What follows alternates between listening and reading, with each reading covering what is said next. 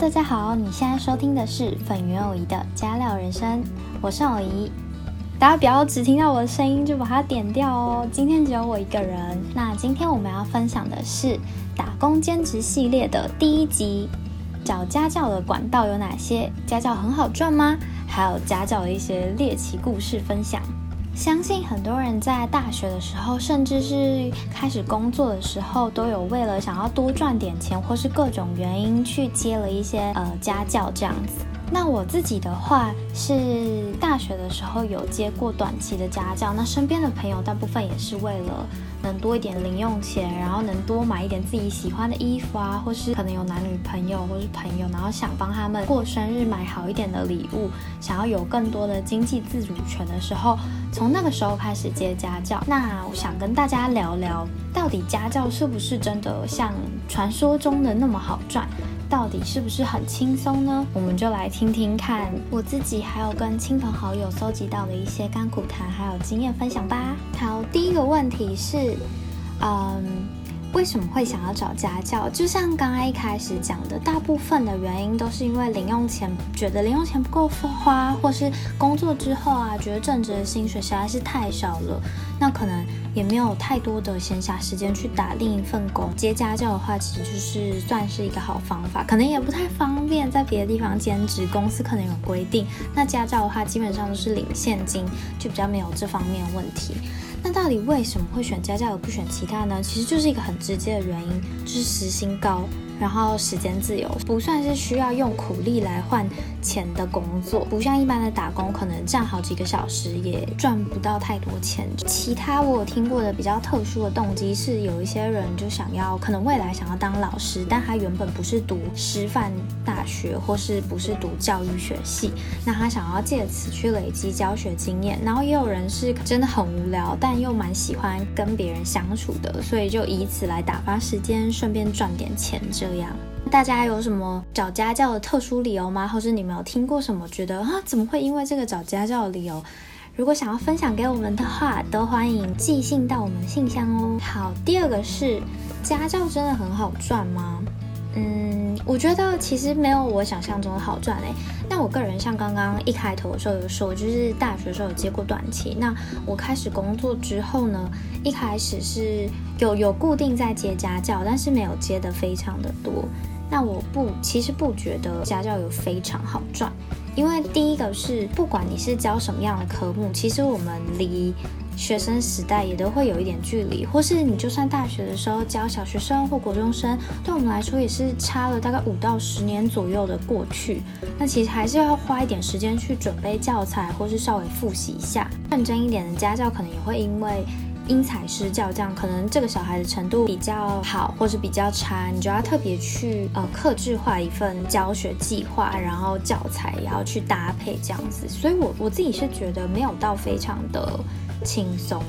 那另外一个原因是交通方面好，因为偶姨就是不会骑车，也不会开车，所以其实非常麻烦。如果然后我家也不是住在市中心，所以你在教学的过程，其实就还要算进去那个交通的成本跟所花的时间，其实也没有到真的很划算。那第二个是稳定性，因为小孩子不会到随时随地都，或是学生不会随时随地都需要家教。可能，例如我接了一个国三的，那可能等他考上高中之后，他可能就不想要上了，或是高中考上大学之后，他就觉得他不需要了。所以其实稳定性相对来说没有那么的高。最后一个其实是我自己觉得比较困难，但我目前遇到的家长都还不错。就是你不是只是要教小孩而已，你其实还是要对家长负责。你是要小孩也喜欢你，家长也觉得你教的很好。那有的时候可能，例如家教是小朋友其实并不想上，但是家长很希望能上。那这个时候你就要又要让小孩子想办法对课程有兴趣，要安抚小孩的情绪，然后一方面要对又要对妈妈有交代。或者是说，我有遇过状况是，例如妈妈希望小孩能训练口说，可是小孩比较希望他学校考试成绩能高分。那这个状况下，其实我还是比较建议说，可以跟妈妈跟小孩一起谈谈。对，可是像类似有这样的状况，其实你就会花你额外的时间，因为谈谈的时间可能你也不好意思跟妈妈算钱啊什么的。可是如果没有好好讲清楚的话，之后可能你花了很多时间教学，可是哪一天突然家长就跟你说不上了，也就是很会很有可能发生这样的状况。如果是这样类似这样的状况的话，其实也没有到说非常的好。对啊，所以家教其实我我觉得是真的是看状况。如果今天你遇到了很不错、跟你很合的小孩跟家长，那可能你教学的科目对你来说，对你的能力来说也非常的容易。那你手上也有现有教材，或是你有一定的经验，可能准备来说，考量各种综合因素来说，真的是算好赚。可是并不是说每一个状况或是每一个案例都这么的，就是。都这么好，然后这么让你能比较轻松的去赚钱。我发现我讲很快，大家会觉得太快吗？好，就我也想听听大家的意见，所以就是你们也可以跟我分享一下，你们觉得家教真的超好赚的吗？好，第三个主题是我超期待的，就是要跟大家分享我遇过或是我的朋友遇过的一些猎奇的故事，大部分都是我自己的故事啊。那好，第一个就是大学的时候呢，很想要找家教，那我们就有在某。知名的人力银行配合的征才网站上抛了征才的讯息，我跟我的同学都有抛。是我的朋友收到这样子的讯息，就是有一个爸爸就说他希望我同学能找两到三个他的朋友，然后一起辅导他的女儿，然后陪他读书，可能没有要求功课。我记得他是说他的小孩是小学二年级。那很乖什么的，然后他说，因为他工作很忙，所以有可能小孩有时候会需要寄放在我们这边，可能要跟跟着我们一起睡宿舍，另外就是跟着我们一起睡觉过夜，这其实某方面会影响到我们自己本来的生活嘛，所以我们就觉得说，如果要的话。可能要先出来面谈一次，爸爸也说 OK，可以约在我们学校附近的麦当劳之类的。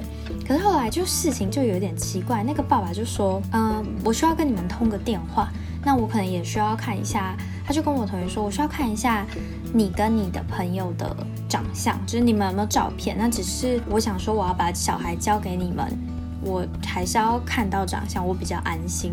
其实某方面这个理由好像又蛮合理的，但是就是他在跟我们讲电话的时候就讲了非常奇怪的话，就是他就一直说，呃，你好，你们可以叫我林董。然后因为一般都会说，啊，你可以叫我张爸爸、林爸爸或陈爸爸这样子，一般不会有人对家教老师这样子讲话。然后他就叫我们叫他林董您好。一般你说好，你你叫我大哥，叫我林董就很可能对方也不会逼你真的叫他，但是他就不停的逼我们叫他，然后他就打给打给我同学，然后请要应征的几个老师都要轮番叫他，然后要和用很温柔的声音叫他说林董您好，然后我就觉得超奇怪的。然后后来谈到价格方面，我们就觉得更怪。可能那个时候可能还算蛮单纯的，所以有一点犹豫。我现在就觉得好像打自己哦，就是会觉得说那一听就知道是骗人的。我忘了是每天还是每个礼拜陪读，我记得是每个礼拜两次还是一次。那陪读他就说一个月十五万，然后我们就整个吓到，因为这太夸张啊！我我们找正职工作，工作好几年都不一定有十五万。那其实没有到这么好找，这么高薪的工作没有那么好找。可是那个年代就是也不是那个年。代就那个年纪，可能就是有点太傻太天真。我记得那时候好像大一还大二吧，对，就有一点犹豫，就有一点点心动，可是又觉得很可怕，因为他一直强调说我们见面的时候可以约在公共场合，所以当时就会觉得哦，好像还好，有点想想象不出来他有办法对我们怎么样。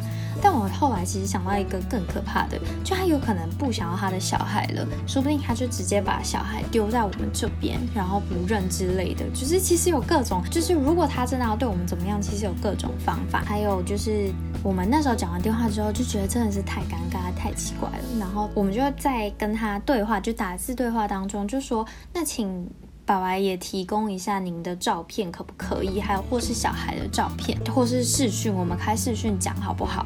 因为金额真的有点大，我们就是还是就我们那时候好像还蛮直接的讲，那他就是一直不愿意，就一直说他在忙，就有一点奇怪哦。而且就是当时他在请我们提供照片之前呢，他其实还有问过我同学说，我我记得啦，就还有问我同学说。嗯，你的朋友们长相好吗？就这个问题真的很奇怪。你一般顶多是问人家的可能学历、经历啊，或是有没有什么奇怪的前科之类的。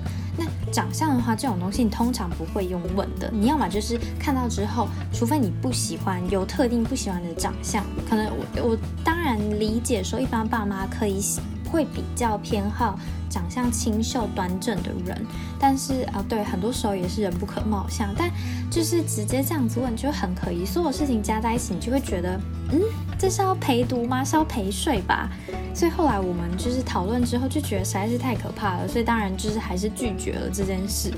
可是就是说，现在想起来还是觉得有一点毛骨悚然。这样，第二个故事呢是。嗯，比较普通一点，相比上一个没有这么可怕了。但就是我觉得是一般的家教老师还蛮常碰到的，因为我一直以来都是教比较小的小朋友。那因为我其实非常喜欢跟小朋友相处。那呃，第一次接家教的时候，我有接一个大概小五小六的女生，那教她英文跟，我记得是英文跟数学还是只有英文，有一点久了，也是大学的时候的事情。那那个时候是因为他家不方便我过去，所以是我们住在同一个社区。那他来我们家，那我在教他的过程呢，他其实很比较过动一点点，但我其实就觉得还好，因为我自己小时候也是非常好动过动，这样就是爸妈每天都快要俩工这样，所以我就觉得，哎，其实小孩子这样蛮正常，也蛮可爱的，就试图就是嗯找一些，就做一些比较夸张的表情，或讲一些故事来试图拉回他的专注力啊，或者什么，就是配合他一下，然后又继续。教他讲，后期呢，他其实就会变得有一点难以控制，因为其实五六年级是已经有办法跟你顺利沟通，他不会说完全听不懂你说的话。可是呢，如果他就就是不想上，入，就是你很难劝他。比我觉得比起一二三四年级的那个小孩有点特别，是他就是跟我相处的不错，可是呢，他有一天就心情很不好。然后他就突然上课上一上，就是一开始时候看起来很正常，上一上一上，他就突然开始抠他的膝盖上的伤口，就是那种有结痂的。然后呢，他就一直要给我看。然后呢，反正我就是各种呃用各种方式来让他把注意力回到课本上，但是他后来就看我没有太大的反应，因为他可能就很希望我可以，就很希望引起别人的惊讶啊，或者是关注这样子，然后他就开始吃伤口，就整个被吓死，因为他就开始狂吃他那个结痂的伤口，然后我就觉得有一点点不舒服，然后这件事情我有点忘了最后我怎么处理。但反正后来我们还是继续上了好一段时间才结束。然后后来他在社区看我还是很开心，所以我应该应该是没有对他怎么样啦。但是就是有点吓到我的一个经验。大家听故事听到这里有什么感觉？好像都分享一些没有很好的故故事，但其实也没有那么糟。好，我要再分享一个最后一个比较猎奇的故事，也也不是特别好的，但是最后我再来跟大家分享说。啊，我很喜欢的家教学生或者家教家长这样。好，我们先来进入第三个故事。第三个故事就是捷运宅里的有钱人，这是比较最近的故事。就最近啊，因为我其实这阵子已经累积了算比较多的家教经验。第一个就是，嗯，这个我是透过家教中心那种网络上的媒介介绍来的。家教中心给我。就是家长资讯的时候，我跟妈妈联络的时候，妈妈其实当时是一直不愿意透露说他住在哪里，可能说请我到的当下再找他。那因为大部分的家长其实不会这样，等跟老师约试上或是约第一堂课的时候，通常都会直接给地址，这样我比较好安排我的时间。那他当时是说就是不方便给这样。那个时候我觉得有一点点奇怪，所以我就问他说：“呃，那妈妈是希望在家里上吗？还是说希望在外面？因为有些人可能比较注重隐私权，那就觉得在公共场合上比较方便。但妈妈又说没有没有，我们要在家里。那我就会有点困扰，因为我就不知道，我不知道我要搭什么交通工具过去会比较方便。那妈妈就说都可以，都可以，都很方便。这样，我想说，嗯，那好吧。那妈妈当时有要求说想要全英文的教学。”可他的小朋友很小，就是才呃小一要升小二这样子，然后我就有一点担心，因为大部分我遇到的小朋友，父母希望要全英文教学，可是小朋友其实都没有办法接受，然后会很排斥，所以可能是要渐进式的会比较适合。但妈妈也没有透露太多讯息，因为我问她说需要准备什么教材吗，或者什么，她都说不用。好，那就到了当天之后，我就到了捷运站打给妈妈，然后妈妈就说哦，我们就在捷运站旁边，她就转头过去，哎，真的是捷运宅。那我就想说哦，那可能她觉得没有必要，就是。先跟我说，因为真的就是离捷运站十秒钟走过去这样。进到家里之后，我本来就其实就有一点点震撼，因为他家还蛮富丽堂皇的，就是那个社区非常的富丽堂皇，然后很新。那搭到他家之后，我其实本来没有想太多，因为部分请有办法请家教的家庭状况通常都本来就比较不错。所以原本我就觉得还好，可是当他打开门的那一瞬间，我就觉得有点震撼，很有《寄生上流》这部电影的既视感。就是我一打开门，然后他的小孩，两个小孩就坐在沙发上，然后有一个不知道是菲佣还是应佣，就跪在地上喂他的小孩吃东西。然后那个小孩看我跟看菲佣的眼神是一模一样的。我就有点被吓到，因为很因为小孩的眼神没有办法藏，所以呢我就有点尴尬。然后妈妈讲话或是沟通的感觉是有一点傻白甜的感觉，所以我就想说，哎天啊，我是在演，真的超级就会觉得自己是寄生上流的主角。然后当时妈妈开课前就先问我说，啊你吃饭了吗？我就说还没还没。那一般的妈妈可能会意思意思的说，哦那你要不要留下来吃，或是给我一些饼干或是咖啡，因为。我我其实觉得说，呃，如果你很高刚的帮我准备一些餐点，我会觉得压力很大。但如果说我们很熟，那另当别论，可以留下一起聊天。那我一般比较熟的家教家长，可能是顶多就是买一杯饮料给我，这样我其实也不会觉得压力太大。那可能就是会多帮他小孩上一些食宿来这样子做报答。妈妈当时就很惊讶说：“哈，八点多你还没吃晚餐？”怎么怎么能超过八点没吃晚餐？真的太晚了啦！什么什么之类的，妈妈就讲了很多。然后我就说，啊，那我先上课好了什么的。然后我就先去教他的小孩上课。然后结束之后，我就想说赶快回家，因为第二天还要上班嘛。那妈妈就说，呃，不行啦，人不能超过八点没吃饭，你赶快坐下来吃。然后我觉得很不好意思，就我就想要拒绝，因为真的太不好意思。我我其实，在那边非常的不自在。我要走的时候就。不小心瞥到他好像已经请菲佣弄好了一顿饭放在桌上，然后他就顺便叫他的小孩去帮我摆盘。那可是已经弄成这样，我就有点不好意思，所以就只好坐下来吃。对，总之就是后来就是我就非常急的把那一顿饭吃光，然后就就是有一点尴尬的结束这个事上。但后来我没有去，就因为各种原因没有再继续教那个小孩。但是还是觉得蛮震撼的，就是教家教有时候就是也是可以看到各种不同，因为你其实能到人家家里就可以窥见很多很真实的状况，所以真的是什么样的家庭都有，然后什么样的生活都有人在过。好，那除了这些比较呃有点奇特的故事之外，我也有遇到我很喜欢的家教学生，还有家教家长，那我也就可能也蛮有成就感，我觉得。就有在，我最近有在教一一对姐弟。那姐姐弟弟一开始都很不想上课，因为他们就很讨厌英文，然后就很没有自信。我其实觉得可以理解，因为你学的不好的东西，你就是某方面你会不想承认是自己学不好，就是你找不到方法嘛，然后你又不想承认是自己学不好，自己弱。所以你就会开始讨厌他、逃避他，然后把这个当做借口来去解释为什么我学不好这件事。反正就是慢慢带他们。妈妈就是很有趣，就妈妈可能会说啊，你可以打我的小孩什么之类。可通常这种有时候家长也只是意思意思，是讲给小孩听的，不代表说你真的可以打他。其实我觉得小孩。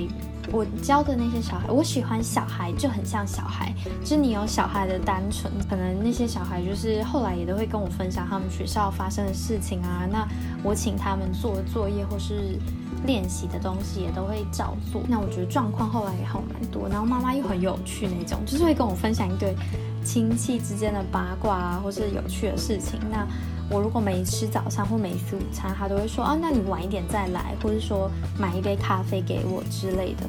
这种我其实就觉得相处是蛮愉快又蛮舒适的。就也不会说太让我太有压迫感，我就还蛮喜欢这样。听到这里，大家哎，我不知不觉分享了二十几分钟哎，那听到这里，大家有什么感想吗？或是大家有没有什么更特别的故事？我最喜欢听故事了。那有故事的话，大家可以寄信到我们信箱哦。我们可以也可以来分享给更多人听。最后就想跟大家分享一下，怎么找到家教，还有有哪些需要注意的事情。好，要注意的事情，第一个就是，如果你找家教接家教的目的是为了赚钱的话，那就要仔细去考虑需要花你多少时间备课，还有花多少时间在交通上是否真的划算。那还有就是，基本上因为我们所花的交通时间跟备课时间也是一个成本，所以不管是不是第一次试上，我基本上都会希望跟家长讲清楚，说我有试上。试上的意思就是说，你可以上完这一堂课，跟孩子讨论完之后，再决定之后要不要给我上。可是呢，我这堂课一样有花我的经验、我的知识，也有花我的交通还有备课时间，所以还是希望您能付市场费。对，那我觉得这个是只要讲清楚，不能接受的人，那一开始就会不能接受，或是会想请你啊，可能砍半价之类的，那就看看你们双方如何沟通协调。但总之就是要讲清楚。那第二个呢，就是其实跟第一个点有点类似。就是我们想要赚钱的同时，或是你其实最原始的目的、最终极的目的，可能有别的，例如累积家教经验。但不管怎么样，你的付出就是应该要有报酬嘛。那在赚钱的同时，也要记得保护自己。我基本上是不喜欢月结，我喜欢就是我当天上完课之后，我就是要领到现金。那如果说没有办法的话，我就会想办法说。哦，那我我也可以收账转账这样子，因为我觉得这样真的是比较方便。那其实对父母来说也是，我们虽然有说好说我不会随随便便停止我的家教，但是如果说你们要停止的话，或是我真的有什么不得已的事情需要停止的话，那我们账款都已经结清了之后，也比较不会尴尬，发生什么事情的时候也不会造成自己的困扰。然后第三个我觉得很重要的是。你要先熟悉小孩子，要认识小孩子，让小孩子接纳你，理解他是什么样的个性，适合怎么样的教学方法，再来才是去跟家长打好关系。因为其实这个还蛮仔细想想的话，如果说今天你的小孩非常喜欢，他的小孩非常喜欢你上的课程，然后也有一点进步。那他也会给他的家长这样的回馈，就算家长不是很喜欢你，除非你有做什么很夸张、可能犯法事情之类的，家长才会强制说换一个。但基本上，如果小孩喜欢的话，家长通常不会有太多的意见。但如果只是家长喜欢你，但是小孩排斥的话，上节课来双方都很痛苦，小孩一定也会跟家长反映，所以到时候可能就会不了了之。不管怎么样，家教我们既然都花了时间去付出，也是希望能小孩有所帮助，然后有成长，所以还是需要花蛮多的时间。不管是不是你擅长的科目，或是是不是你熟悉的东西，还是要因材施教，然后还是要稍微去备课。然后用小孩的方式去，呃，让他理解、消化、吸收，这样好。大致上是这样。大家有觉得今天的分享怎么样吗？那我今天也来分享一个私心电影小时光好了，也不算私心电影小时光啊，就是我还没看完，最近超红的，虽然是精神病，但没关系。我最近每天就是看完都心情难以平复。我现在还没看完哦，所以大家不可以告诉我大结局。我现在超害怕有人爆雷。所以，如果一集都还没看，但又很想看的人，也可以听到这里就好了。然后我以前都不觉得金秀贤很帅，然后我看了这简直就是完全被他迷住。然后看了徐睿智之后，就会觉得，哦天哪，怎么会有人把黑发就是诠释的这么好啊？然后因为我不喜欢纯爱类的剧。一定要配上一些主题，或是有一些人生的苦，或是人生的难之类的那种，或是推理类的，啊，就我比较喜欢这种。我喜欢真实一点点的，虽然里面有一些比较夸张的、比较浮夸的，但是我觉得他们所遭受到的一些事情，或是然后那些事情反映出的情绪是真实的。所以我就非常喜欢这部剧。那这部剧在讲什么呢？我觉得我就先不跟大家分享好了，因为大部分的人应该都看过。但是，嗯，里面其实我就觉得还蛮印象深刻的。我我其实不确定说那个徐瑞芝在里面是不是，因为我现在还没有看到很后面。那看起来是他受到妈妈的，就是影响很大。这件事情其实我觉得非常妙，因为我听过一个，我听过人家说，嗯，受到家暴的人，不是大家常会说很多人小时候受到家暴，那反而长大以后变成施暴者嘛？那听说这是因为你的心理没有办法承受这样子的，就是伤害。所以呢，你会有启动一个保护机制，就是可能每个人有不同的保护机制，有些人会有精神官能症啊之类的。那有一个保护机制，就是你会不自觉的、潜意识直接去认同这个行为是对的。那你要怎么去认同这个行为是对的？就是去做一样的事情，所以你就会变成家暴者。反正里面我就有想到说，会不会他也是某方面是因为这样子的原因，所以变得跟妈妈某方面有一点点像。但是其实他并不是一个天生就是这样的人，就是上完这个课之后，我就有上网找一些心理学课程，就很想要多了解，然后很想要，就是因为我看网上有一些免费的什么心理咨商师的课程，就觉得非常的有趣，还蛮想要，因为我希望可以用更多的包容心跟同理心去理解每一个人可能遭受过的痛苦。然后接受就是更多元、更多面向的不同的人生，然后不同的人跟不同事物。好，今天的节目就到这里，大家有喜欢吗？喜欢的话，喜欢的话一定要告诉我哦，这样我才有动力继续做下去。我现在很脆弱。好啦，那大家我们就下次再见喽，拜拜。